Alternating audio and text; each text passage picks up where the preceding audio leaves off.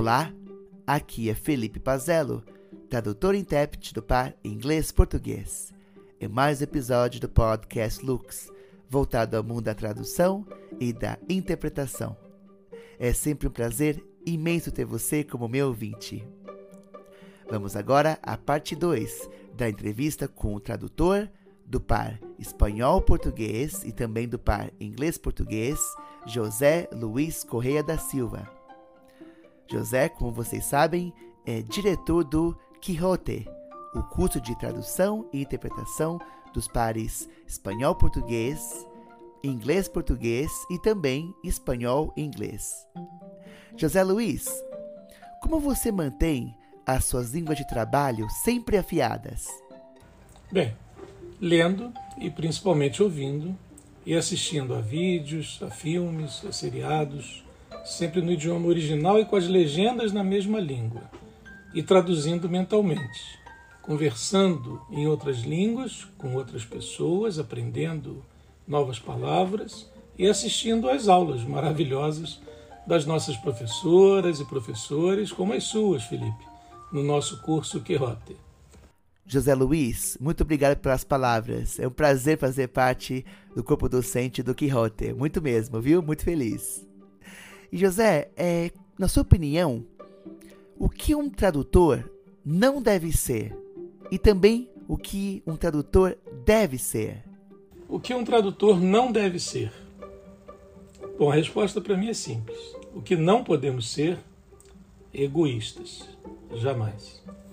E o que um tradutor deve ser? Bem, na minha opinião, um tradutor deve ser um leitor voraz, um ferrenho estudioso dos temas a que se propõe a traduzir. Aprendemos muito e bastante. A cada tradução acumulamos um mar de conhecimentos e às vezes com uma canela de profundidade.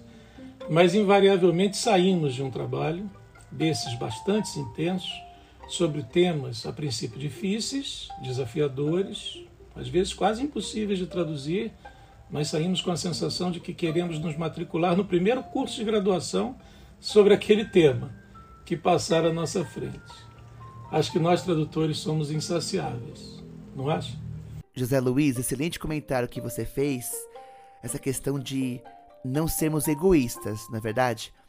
Muitas vezes nós temos uh, trabalhos em parceria. Eu diria que, na grande parte das vezes, pelo menos no meu caso, com tradução e principalmente interpretação, claro, a noção de parceria é fundamental.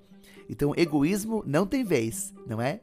Então, ajuda com glossários, ajuda com. não só em questões terminológicas, mas também de apoio em épocas de vacas magras, né? Como se diz aqui no Brasil. Isso é fundamental.